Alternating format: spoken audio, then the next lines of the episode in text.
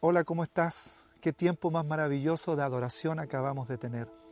El Señor es Rey y Él es soberano. A Él sea siempre nuestra alabanza. Y qué bueno que estás conectado con nosotros, porque siempre Dios trae bendición a través de su palabra. Y es lo que ahora vamos a hacer. Vamos a estudiar su palabra. Estamos con Encuentros con Jesús, una serie que ha sido de mucha bendición para mi vida cuando yo la estudio y para muchas personas que nos están viendo a través de Facebook, YouTube o TV4. He recibido personas enviándome la gratitud por las enseñanzas. Qué bueno, quédate ahí porque hoy día vamos a estudiar un encuentro con Jesús maravilloso de un hombre que marcó la historia, no solo de, de los judíos, sino que fue el primero que comenzó a llevar el Evangelio a los gentiles un hombre que nunca pensamos que podría haber sido un servidor de Cristo. Él es Saulo. Y hoy día vamos a ver el encuentro de Jesús con este hombre, Saulo de Tarso. Acompáñame a la Biblia, Hechos capítulo 9, del versículo 1 al 9. Voy a dar lectura. Dice así, mientras tanto, Saulo, respirando aún amenazas de muerte contra los discípulos del Señor, se presentó al sumo sacerdote y le pidió cartas de extradición para las sinagogas de Damasco. Tenía la intención de encontrar y llevarse presos a Jerusalén a todos los que pertenecieran al camino, fueran hombres o mujeres. En el viaje sucedió que, al acercarse a Damasco, una luz del cielo relampagueó de repente a su alrededor. Él cayó al suelo y oyó una voz que le decía, Saulo, Saulo, ¿por qué me persigues? ¿Quién eres, Señor? preguntó. Yo soy Jesús, a quien tú persigues, le contestó la voz. Levántate y entra en la ciudad, que allí se te dirá lo que tienes que hacer. Los hombres que viajaban con Saulo se detuvieron atónitos, porque oían la voz, pero no veían a nadie. Saulo se levantó del suelo, pero cuando abrió los ojos no podía ver, así que lo tomaron de la mano y lo llevaron a Damasco. Estuvo ciego tres días, sin comer ni beber nada. ¡Wow! ¡Qué historia, ¿no? Saulo, Saulo de Tarso. Quiero hablarte un poco quién es Saulo de Tarso. Saulo de Tarso es de la ciudad de Tarso. sí, ¿qué es Turquía hoy día? Es Turquía. Bueno, Tarso tenía una particularidad. Era una ciudad como universitaria, para que tú te hagas una idea. Muchos estudiantes, una cultura muy rica, hablaban de muchos idiomas, habían gentiles y judíos. Era una cultura bien, bien alta. ¿ya? Y Saulo tenía eh, la posibilidad de haber nacido ahí y haber estudiado ahí. Era judío, pero también tenía nacionalidad romana y hablaba griego, latín, arameo, hebreo. Saulo era una persona muy culta. Se cree que su familia era una familia de una situación económica buena. Él tenía una profesión. No se sabe si hacía carpas o construía la lona con la cual se hacían las carpas pero él tenía una profesión. Entonces, Saulo había sido una persona criada en una cultura muy rica, un hombre muy inteligente. En la parte judía era religioso, él era fariseo de fariseos. O sea, él sabía de la Torá. Y había estudiado junto a Gamaliel, que era uno de los maestros más importantes en esa época. O sea que Saulo era una persona que sabía, tenía su ego muy alto era muy decidido. Era un hombre de un carácter así como directo, claro. Él amaba a Dios, pero no se le había, no se le había sido revelado a Jesús todavía en su corazón.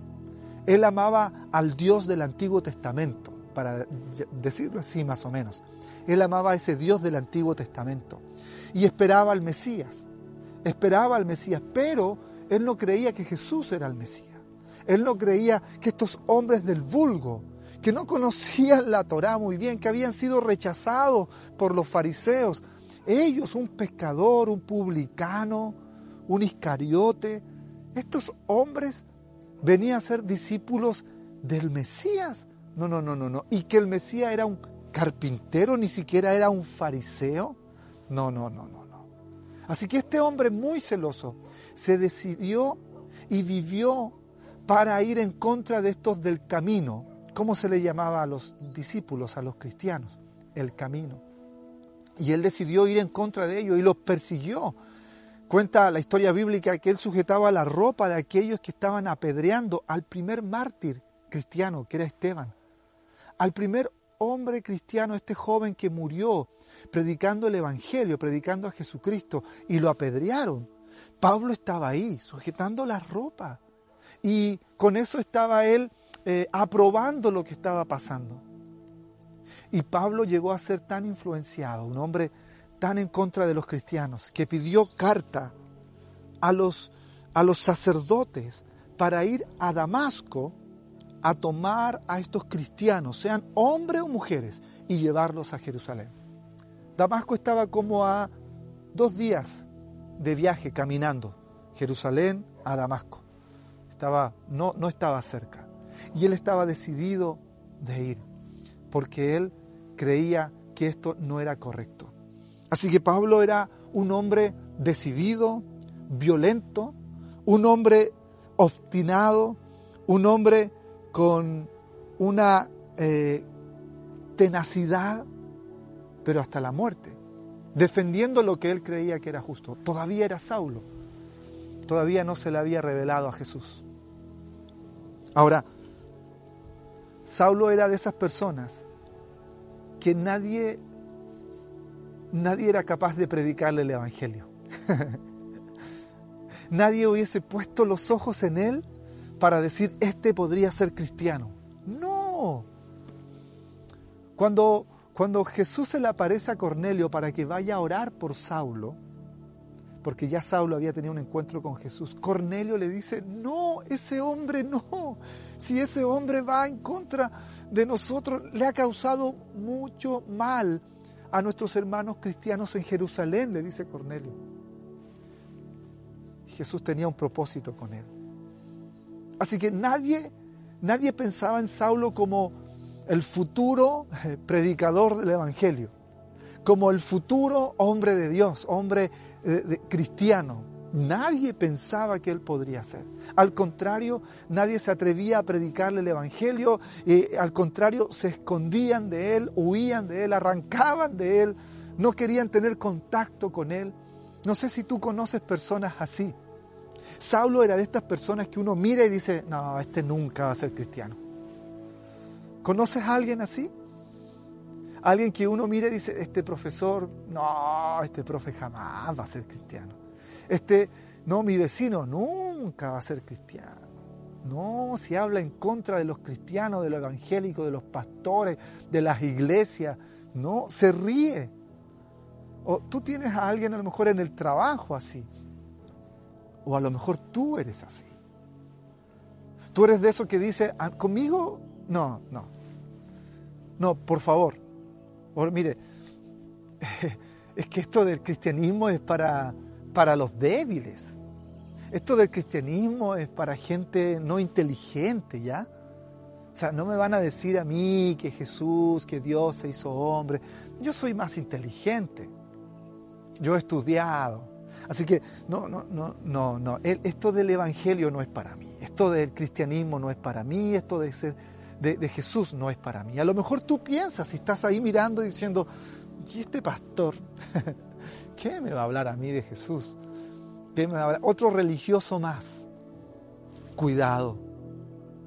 Cuidado nosotros con mirar a algunos pensando que no se pueden convertir a Cristo, que no pueden ser cristianos, que no pueden ser buenos seguidores de Jesús. Cuidado, porque Saulo era uno de esos. Cuidado tú con pensar que el cristiano no es para ti, que el cristianismo no va contigo, que, que, Jesús no va contigo, que tú no sirves ser un religioso, que lo tuyo es otra cosa, que lo tuyo es disfrutar. Cuidado, cuidado, porque Jesús tenía los ojos puestos sobre Saulo y tenía un gran propósito.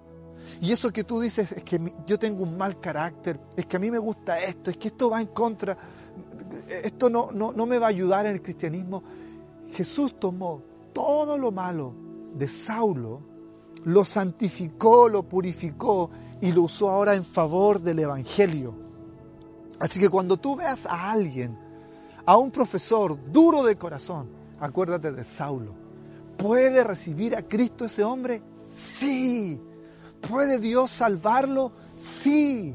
Para Jesús no hay ninguna persona que no se pueda convertir al cristianismo.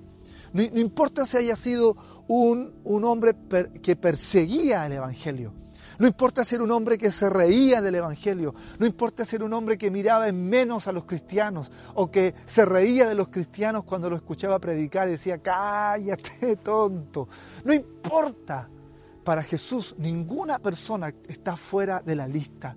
A Jesús, Jesús nunca pone a alguien X. Este no, este no, este no. Si tú crees que Él ha marcado tu vida y ha dicho, tú no eres para ser mi seguidor, estás equivocado. Si Saulo se pudo convertir, todos se pueden convertir. Si Saulo pudo ser un predicador del Evangelio y tomar el propósito de Dios, todos pueden tomar el propósito de Dios. Tú no eres un caso perdido, tú no eres duro de corazón, tú no eres una persona que el cristianismo no, no te va a ayudar, tú no, estás, tú no estás fuera de la lista de Dios. Es más, Tú eres, por el amor del Señor, una persona lista para recibir a Cristo como Señor y Salvador. Y mis debilidades, pastor, y, mi, y ser terco, pastor, te va a ayudar. Tus debilidades te va a ayudar para ser un buen seguidor de Cristo. Y ser terco te va a ayudar para ser un hombre que no va a volver atrás. Todo lo malo Dios lo puede usar. Jesucristo lo va a usar a tu favor. Ahora, lo único sí es que debes encontrarte con Jesús. Es algo que he repetido casi en toda la serie. No puedes encontrarte, a ver, así lo voy a decir mejor. Debes encontrarte con Jesús, no con una religión. Lo he dicho una y otra vez. Hay gente que ha encontrado una religión, pero no a Jesús. Por ende, ellos viven una vida religiosa muy correcta, pero no una vida cristiana correcta. ¿Cómo es eso? Una vida religiosa es que cumple todo lo que debe cumplir como religión. Va a la iglesia, ora, lee la palabra, ofrenda, que eso está bien, pero no viven una relación con Jesús. Tú lo ves ir a la iglesia, pero no tienen una vida transformada. Sí, tú ves que ellos saben orar bien o tienen una Biblia linda, pero no tienen una vida transformada como cristianos en su hablar, en su trato, en su familia. Entonces debes encontrarte con Jesús. Pablo, conocido como Saulo, tenía una religión, pero nunca se había encontrado con Jesús. El encuentro con Jesús fue potente. Fue tan potente que a Saulo lo tiró al piso. Fue tan potente que Saulo, este hombre decidido, al escuchar a, Jesús hablarle, le dice, Señor, ¿quién eres tú? Es increíble.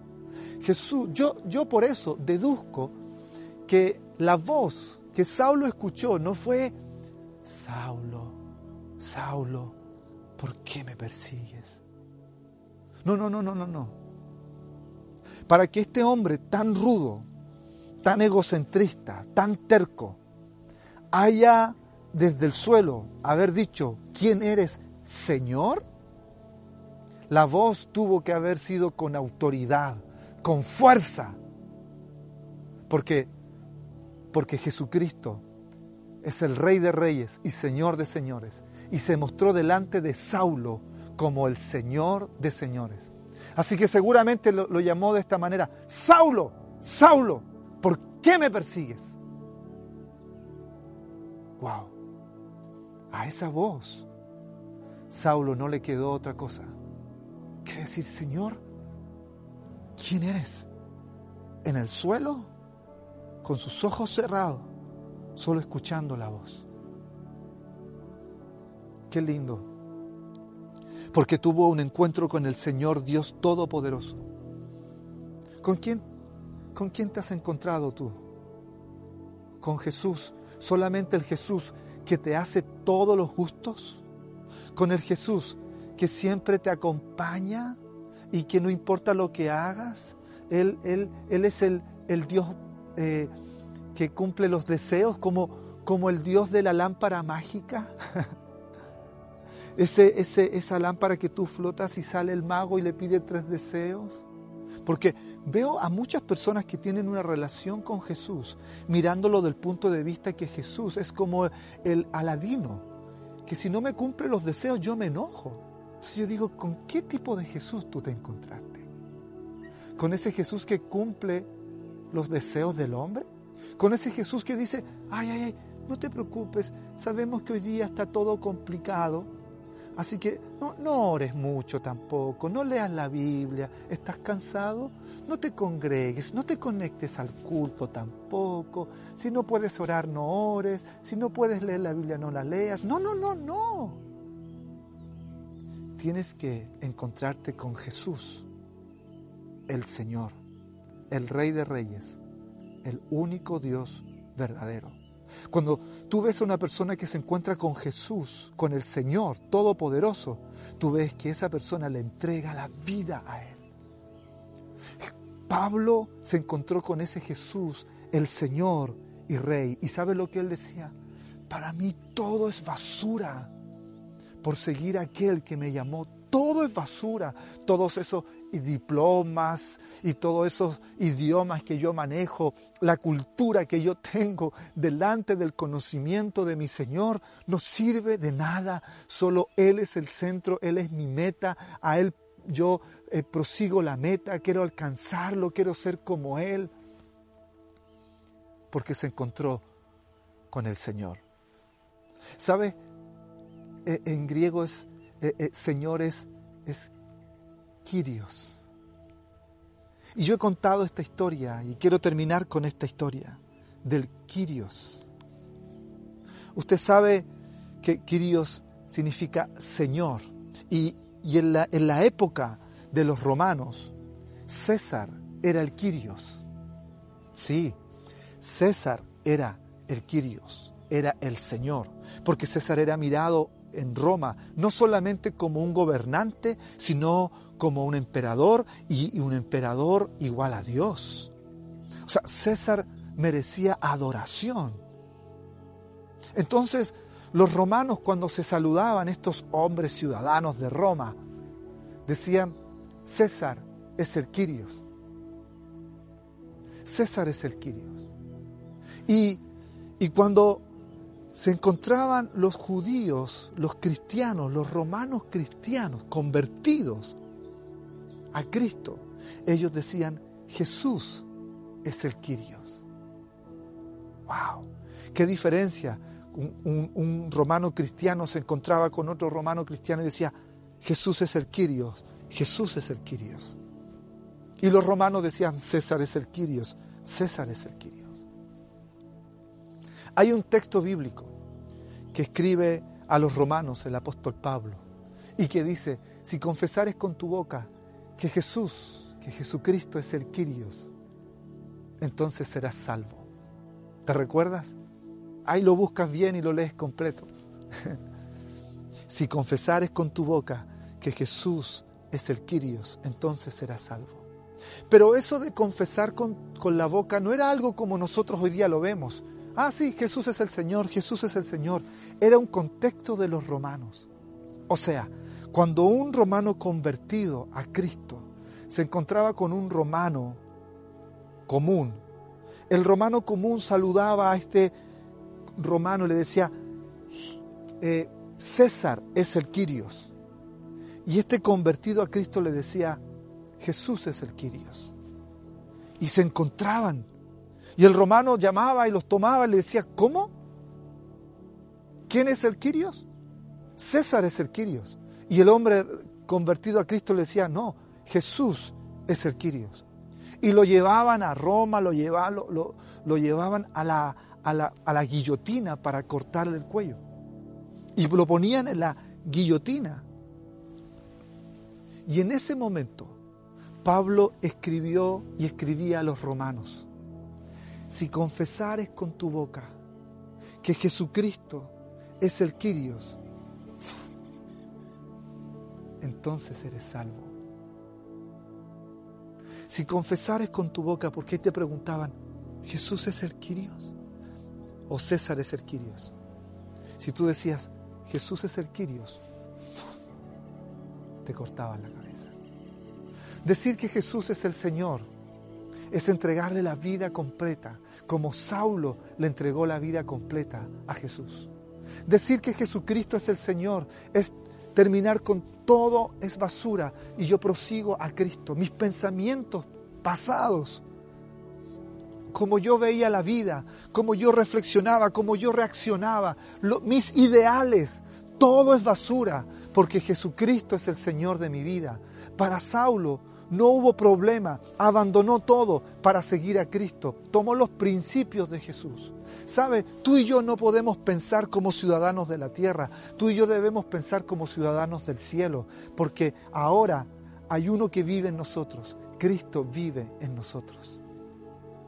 Saulo recibió a Jesús, cayó como, como muerto, cayó ahí al piso.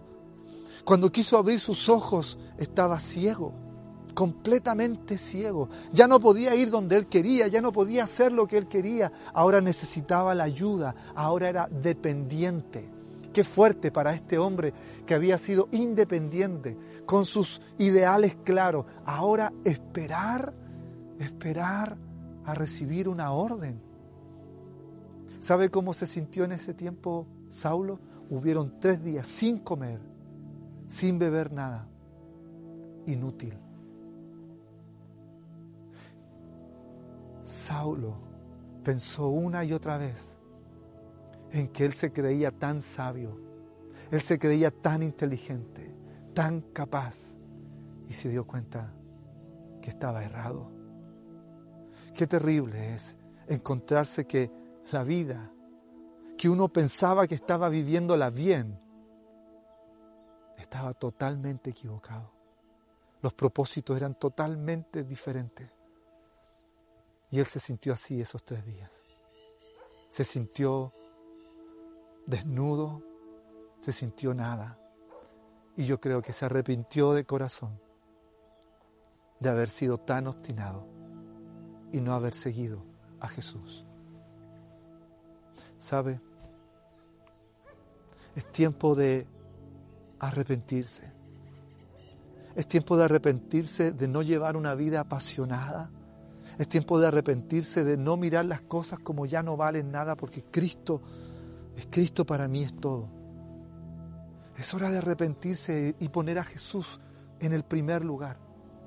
Es hora de cumplir el propósito de Jesús para tu vida y para mi vida. Es hora de dejar todas nuestras pequeñeces y arrepentirnos y decirle, Señor, yo debo cumplir por lo cual tú me llamaste si tú te creías que estabas fuera de la lista de Jesús, quiero decirte que no es así. Tú estás dentro de la lista de Jesús. Solo arrepiéntete, acércate a Jesús, dile que lo necesitas y Él te dará un propósito de vida. Se mostrará a tu vida como el Quirios, como el Señor Todopoderoso.